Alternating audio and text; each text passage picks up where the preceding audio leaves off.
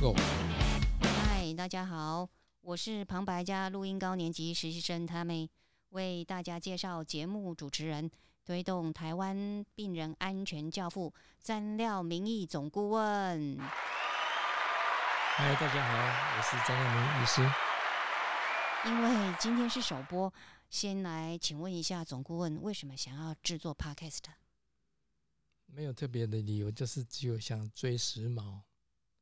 但是第一次，所以有一点紧张啦。是，啊、应该说总顾问用心良苦哦。嗯、为了带大家了解病人安全的新知，除了看您的部落格以外，啊、如果看文字真的累了、眼花了，还有可以利用这个新媒体 Podcast 改用听的来方式来做学习。哦，对喽，还要在这里恭喜总顾问，您的病人安全文化署部落格已经突破两百万人次点阅率了耶！是的，在三月一号就已经突破两百万。嗯，只是、呃、您的病人安全文化署看来是一个很有深度的名称，而这个 podcast 呢却很生动的医疗安全啪啪走，go go go。请问两者之间是有什么不同吗？Go Go，我的意思就是冲冲冲啦。是，嗯哼，那病人安全跟医疗安全其实是非常的，应该可以用等号画成一个等号哦，画为等号。那呃，为什么会想说改用医疗安全？也没有特别的理由，只是说呃换个角度，换个口口味啊、有一点新鲜感。那么在医疗医，那么医疗安全在日本其实是一个呃通用惯用的一一一个称呼了、哦。那在国内就叫做病人安全。那我如果我们回顾到二零零三年是国内呃第一次在卫生当年的卫生署长是邱文达医师哦，邱文达署长之下呃成立的一个呃组织一个机构哦。那么在在那之前呢，在国内也曾经办过一个研讨会，当时请了一位嗯丹麦的医师来演讲。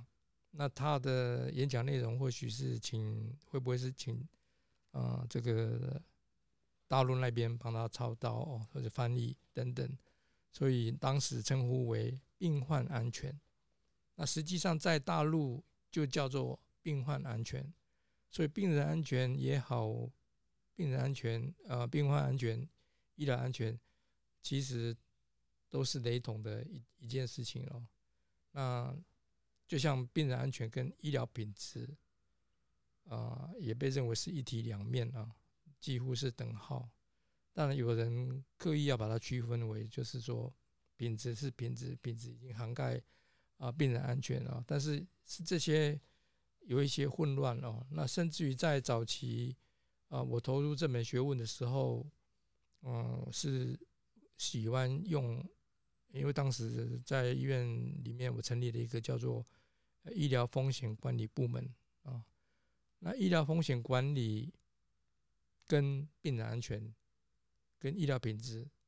也几乎是等号哦，只是我刚刚一刚开始有强调说是立场不同了哦。那因为近年大家都认为说，啊，病人是呃主人翁哦，就是病人为呃以病人为中心哦，病人雄大哦，所以就一直这样子沿用下来，病人安全，病人安全。但是呢，呃，刚刚又有稍微提到医疗风险管理，那医疗日本在早期也是喜喜啊、喜欢用医疗风险管理或者是呃。医疗品质、病患品质、哦，医疗安全，这些都是有一点混乱了，但是没有关系哦。我想，啊、风险管理是因为怕说，嗯，因为发生什么医救啦、等等啊、灾难啦等等，在医疗里，在医疗场合，而造成啊、这个等于是经营者呃在金钱上有亏损哦，有有有一个损失哦。所以，呃，医疗风险管理大概就是以老板以经营者为中心的一句话哦。那现在就是说，我们一直讲病人安全是以病人为中心哦。那病人来到医院要就医，他可能会面临很多的刚刚讲风险哦。那这些风险有的是可以预期到的，可以预防的，但是有的是没有办法。但是无论如何，在医疗场合，这是一个挑战啊，因为啊，虽然这个嗯各种科技有在进步哦，甚至于啊这些思维都有在改变了，有这个这个意识形态意识，我们讲啊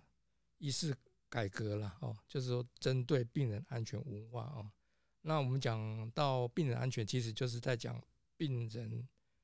安全文化。哦，就是所谓文化，就是一种啊价值观嘛。哦，对这个安全这件事情的呃是在乎的一个程度哦，你的你的你重视的程度哦，你的价值观价值观哦。那除了这个以外呢，这个文化以外呢，就是病人安全还在讲一还在强调一件事情，就是病人安全管理是管理的部分哦，等于是说呃治疗的部分呢。医疗、医疗啊行为等等哦，在医疗行为的啊或者是医疗治疗的过程里面呢啊发生各种医疗不良事件哦，那我们要去要去啊设法要去预防，那这就是一门很大的学问，因为范围很广啊。那刚刚有提到说，在医疗过程里面哦啊，病人不是自己一个人在那里啊。一一对一哦，来来做接接受医疗，他有可能在医院里面碰到很多人，很多照顾他的人，啊，这些人，呃，有的是呃，就是资深的人，也有很之前的人，那，嗯，无论如何，就是因为病也有很多种哦，爸爸重了哦，所以等于是说，啊，要充分的去了解。这个病人安全的深度呢？呃，你要了解疾病，你要了解啊这些啊这些人人会啊犯错哦，他会犯错哦，所以因为人都人不是神啊，大家知道说这个在病人安全里面，我们非常强调这一点，就是说每一个人啊都有可能犯错。那犯错的时候，我们现在强调的都是说以以不。谴责这个笨这个，或者是说去惩罚这个人啊为原则的一个啊，应该讲啊，灾难发生后，或者说这个这一件医疗不良事件发生后的后续的处理呢，就是说以不谴责、不不责备、不责怪的呃这个这种文化啊，才能真正的啊进步。那么在病人安全里面呢，刚刚有提到说，除了病人以外，啊，你会碰到医疗人员哦，各种专业的，在医院里面，大医院恐怕啊，恐怕四十种以上了哦，有有这样的头衔的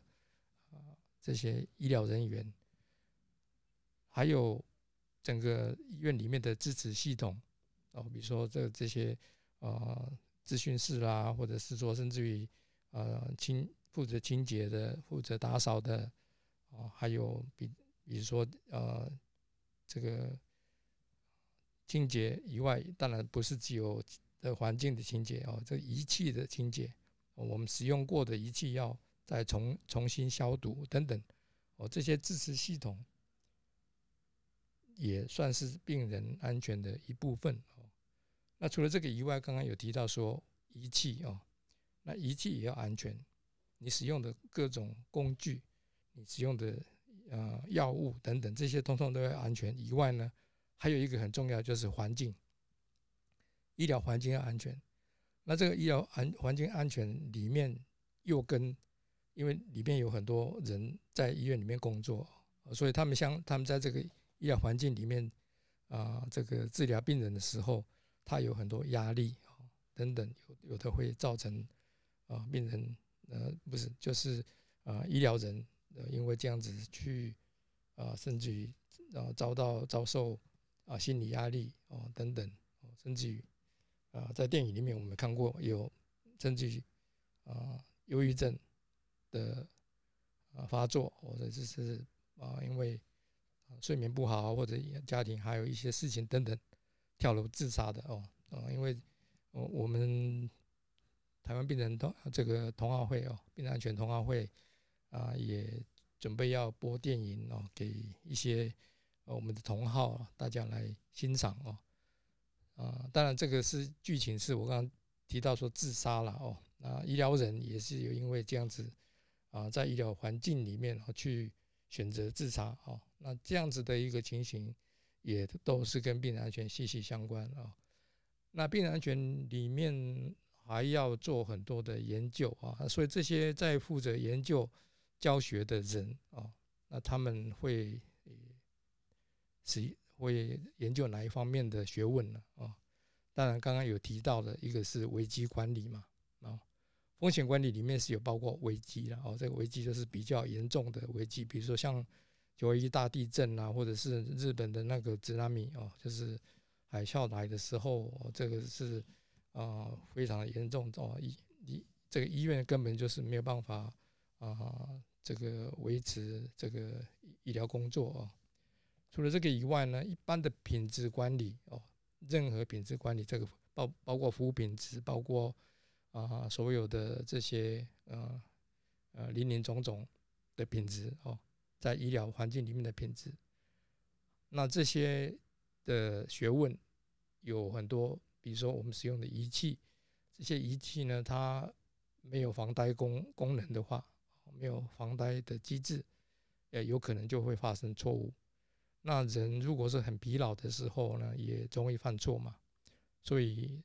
等等哦，就说熬夜啦，或者是因为人力不足啦等等哦，那人会使用一个工具或者是一个仪器，会发生错误这方面的一个研究。就是所谓的人因工程了哦，又称呼为信赖工学哦，等于是说，呃，这是一门工学的呃的专业哦，那是运用在医疗。除了这个以外呢，还有很多是关于沟通，沟通是一门学问呐哦。那在医疗里面，就是有很多沟通的场合哦，各式各样的沟通哦，就是不同身份的人的沟通哦，那。还有呃，这个知情告知啦，等等啦，哦，那现在因为科技非常进步，所以沟通的模式很多都是可以电脑化哦，可以上网哦，无线或者是远距等等哦。除了这个以外呢，这个教学的模式现在也都有大幅的进步哦。那在病人安全里面呢，除了一般的教练式的临床教学以外呢，啊，还会用到所谓的模拟。哦，拟真医学，哦，就是在用使用假人哦来来呃这个运用这个各种情境啊啊，这是经过设计以后呢来做演练，所以可以让这个实际啊这个学生能够了解说他的他是不是懂得怎么操作哦，或者说怎么去面对啊，或者是去嗯看你去诊。诊查诊查一位病人哦，那除了这个以外，我想嗯还有很多关于安全方面的经济学哦，到底要花啊要花多少钱哦才能做到啊病人安全哦？比如说是要这个在欧美哦有有有人研究说这是比如说是啊总营收的几趴，比如说嗯。三趴或者是两两个 percent 啊，是用在这方面来来做病人安全。那当然讲到这个钱的部分，大概就是有经营的部分了。那很多人都认为说病人安全做好的话呢，其实是可以省钱，而不是说啊花更多钱啊。这些我个人在呃管理上，哦曾经有过一个。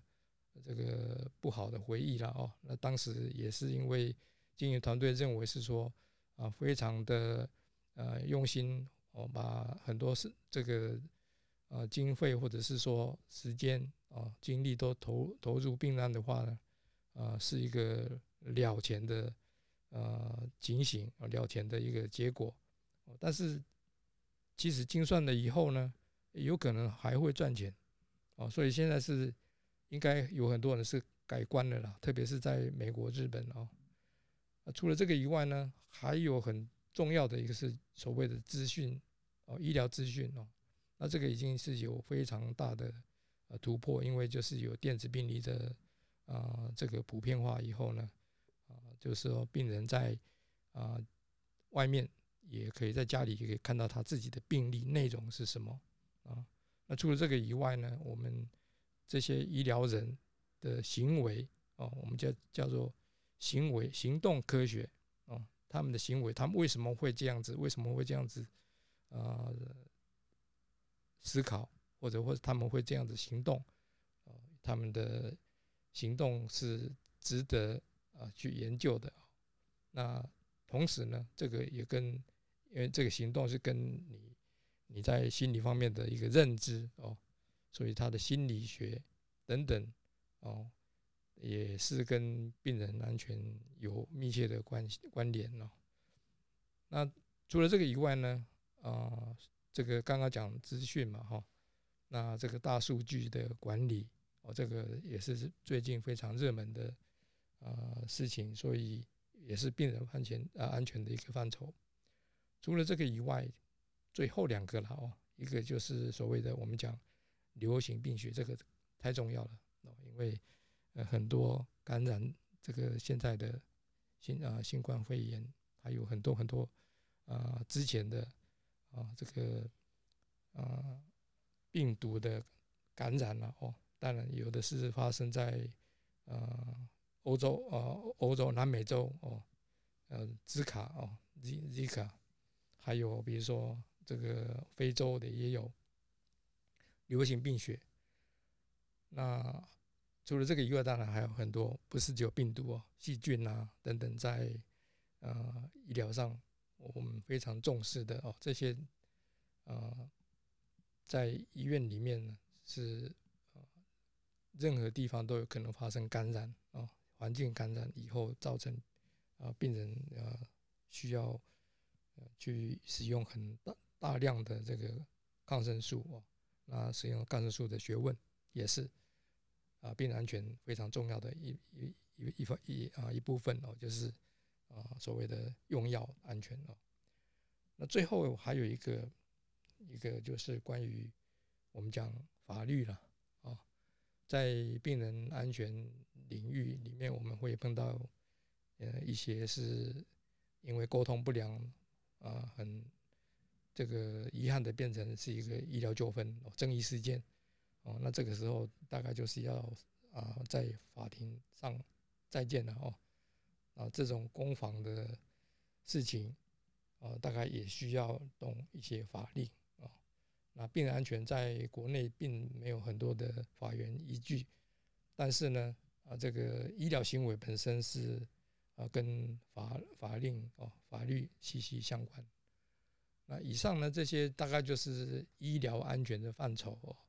那跟病人安全其实是大家记住，几乎是等号了。哦，只是说我为了新鲜感，为了我很多常年看的很多的文献都是呃日文的关系，哦，我就回过头来把它称为医疗安全啊。所以啊，今天利用这个时间跟大家分享病人安全与医疗安全到底哪里不一样。谢谢总顾问这么丰富精彩的介绍哦，相信接下来的节目会越来越充实，资料也会越来越多。那我们今天是呃首播的第一集，非常感谢大家的收听。如果对我们的 Podcast 有兴趣，记得要点选订阅，别忘了还要给我们五星评分的支持。更重要的是。分享给您的亲朋好友，我们下集再见喽，拜拜，拜拜。